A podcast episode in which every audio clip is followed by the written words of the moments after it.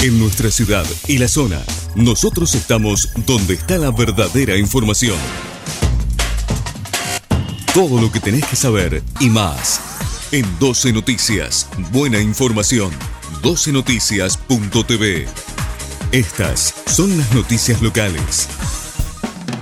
La Municipalidad de Rosario ofrecerá múltiples propuestas por el feriado del 25 de mayo. Con motivo de conmemorarse un nuevo aniversario de la Revolución de Mayo, la Municipalidad de Rosario organizó una serie de actividades en distintos puntos de la ciudad. Entre otras propuestas, habrá una gran peña patria en el mercado del patio y propuestas culturales y artísticas en distintos puntos de la ciudad, entre ellas una fiesta popular en Casa de Cultura, barrio Alvear. Arroyo Seco, nuevo horario para la recolección de residuos. La Municipalidad de Arroyo Seco, por medio de la Secretaría de Obras y Servicios Públicos, informa a la población la incorporación de nuevos horarios para la recolección de residuos, divididos en zonas y mediante la implementación de dos camiones compactadores recorriendo la localidad. La recolección abarcará la franja horaria de 5 a 17 horas. Consejo Municipal de Rosario recibieron a las organizadoras del Congreso Trans Lesbo Feminista. Se recibió a Dayana Presidenta de la colectiva de abogadas trans lesbo feministas, quien estuvo acompañada por Sofía Vaso, quien integra la Comisión de Abordaje Integral de Situaciones de Violencia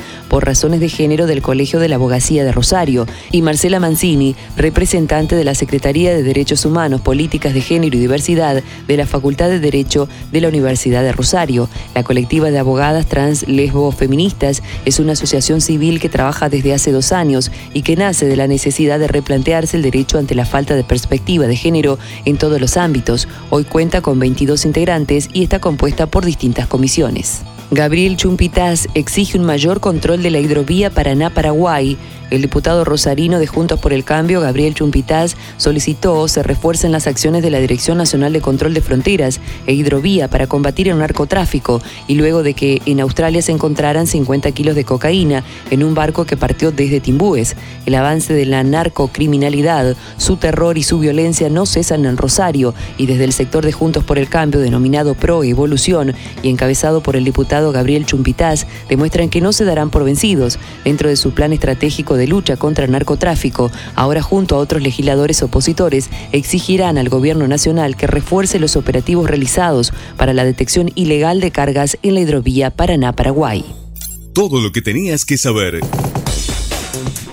y más. Te lo informamos acá en 12 Noticias. Buena información. 12noticias.tv. Estas fueron las noticias locales.